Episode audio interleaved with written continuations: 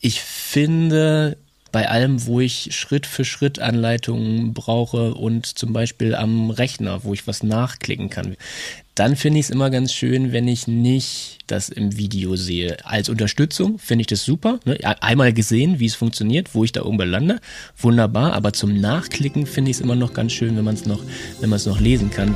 Computerwissen. Leicht verständliche Computertipps. Der Podcast. Herzlich willkommen, ich bin Uli Harras und ich bin verbunden mit der Chefredaktion, mit dem Herausgeber von computerwissen.de, mit Sven Udert. Hallo Sven. Ja, hallo Uli. Wir haben ein Thema, Sven. Ist YouTube das neue Google? Das ist eigentlich oldschool, das Thema.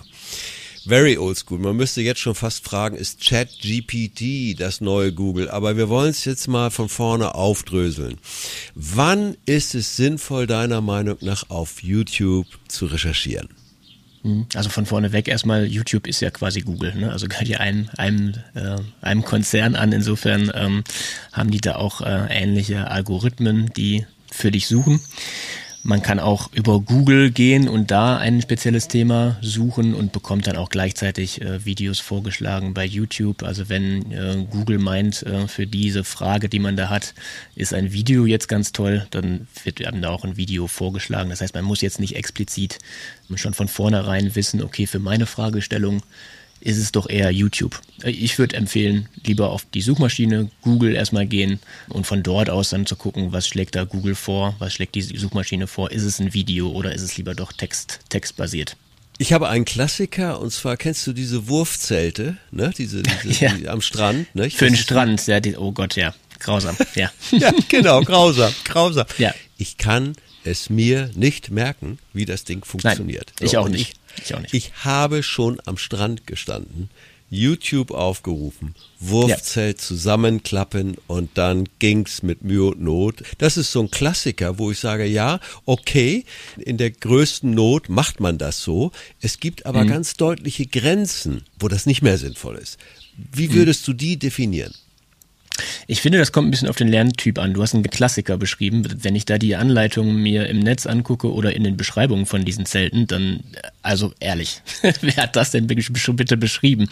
Das ist unmöglich äh, herauszufinden, wie das funktionieren kann. Da helfen wirklich nur Videos, ne? Oder wenn es irgendwo Richtung Do-it-yourself-Videos geht, was weiß ich, jemand traut sich an die Elektrik ran äh, des eigenen Hauses oder sowas, ne? Wo dann der die Drähte etc. beschrieben werden und was auch immer, ne? Also das würde ich mir per Beschreibung und in äh, ganz normalen Text nicht vorstellen können. Ne? Da muss ich, muss ich sehen, wie sieht denn das an dem Schaltkasten aus oder wie sieht das weiß nicht, Staubsauger. Wie sieht das an dem Staubsauger aus? Wie setzt man da den, den Staubsaugerbeutel ein? Ne? Ganz, ganz spezielle Sachen, wo es auf Handgriffe ankommt, ja. wo es zeitlos ist, wo man handwerklich, das ist ja auch sehr beliebt, wo man handwerklich ja. auch sowas lernen kann, um die gröbsten ja. Fehler zu verhindern. ja, ich hatte mir, hatte mir jetzt letztens erst einen elektrischen Grill gekauft, muss ich dazu sagen. Der, der, der, also die war wirklich eine Katastrophe von der, von der Anleitung. Auch da kam ich mit diesem gedruckten Ding, was die dabei gelegt, das hätten sie sich auch sparen können, muss man ganz ehrlich sagen. Ähm, und da habe ich ein YouTube-Video angemacht, weil da gibt's im Netz nichts dazu, wie man das aufbaut. Und dann muss man eben auf diese Videos zurückgreifen. Wo das Grenzen hat, hattest du gerade gefragt. Ich finde, mh, hm, bei allem, wo ich Schritt für Schritt Anleitungen brauche und zum Beispiel am Rechner, wo ich was nachklicken kann. Wir sind ja auch hier bei Computerwissen, also wo man das nachklicken kann.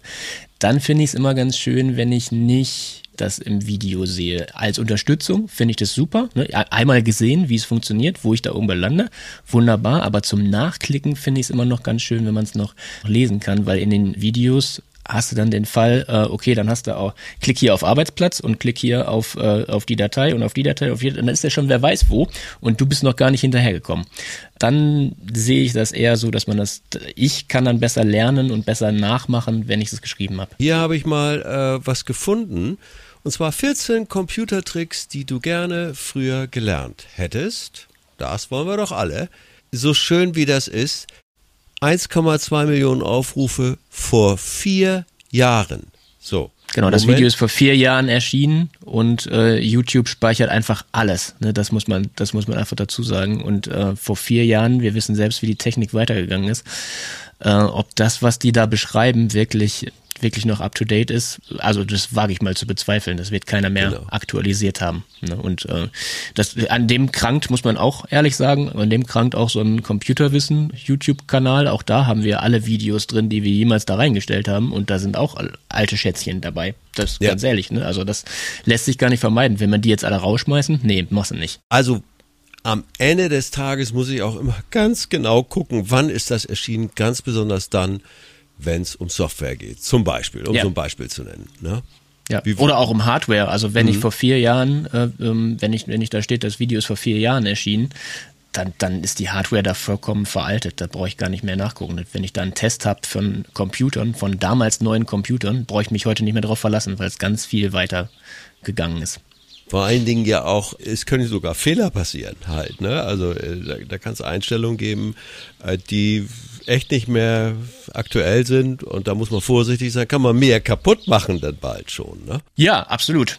Die Softwarehersteller, wenn es um Software geht, die ändern ja auch ganz viel an ihrer Oberfläche. Das heißt, die, die Anleitungen müssen gar nicht mehr stimmen und dann ist man, wer weiß wo, irgendwo in den Einstellungen tief reingegangen und ändert da was, was so gar nicht mehr funktionieren kann. Ich muss das fragen, weil natürlich Klar. habt ihr immer noch sehr viele Beratungsbriefe, Ratgeber, Nachschlagewerke.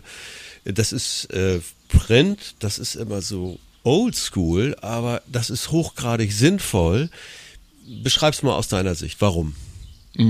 Also das ist auf jeden Fall sinnvoll, wenn zum Beispiel einem die Festplatte kaputt geht. Dann kann man natürlich sein Betriebssystem nicht mehr hochfahren, den ganzen Rechner nicht mehr hochfahren. Der sagt schon, wenn ich den anschalte, nee, ich will nicht mehr. Und wenn du dann einen Ratgeber hast, der neben dir liegt, dann bist du natürlich in der glücklichen Voraussetzung, dass du da nachschlagen kannst, gucken, was mache ich jetzt, erste Hilfe leisten. Ne? Und dafür sind solche gedruckten Sachen absolut sinnvoll. Jetzt ist das nicht die Regel, ne? würde ich mal sagen, dass eine Festplatte komplett den Geist aufgibt.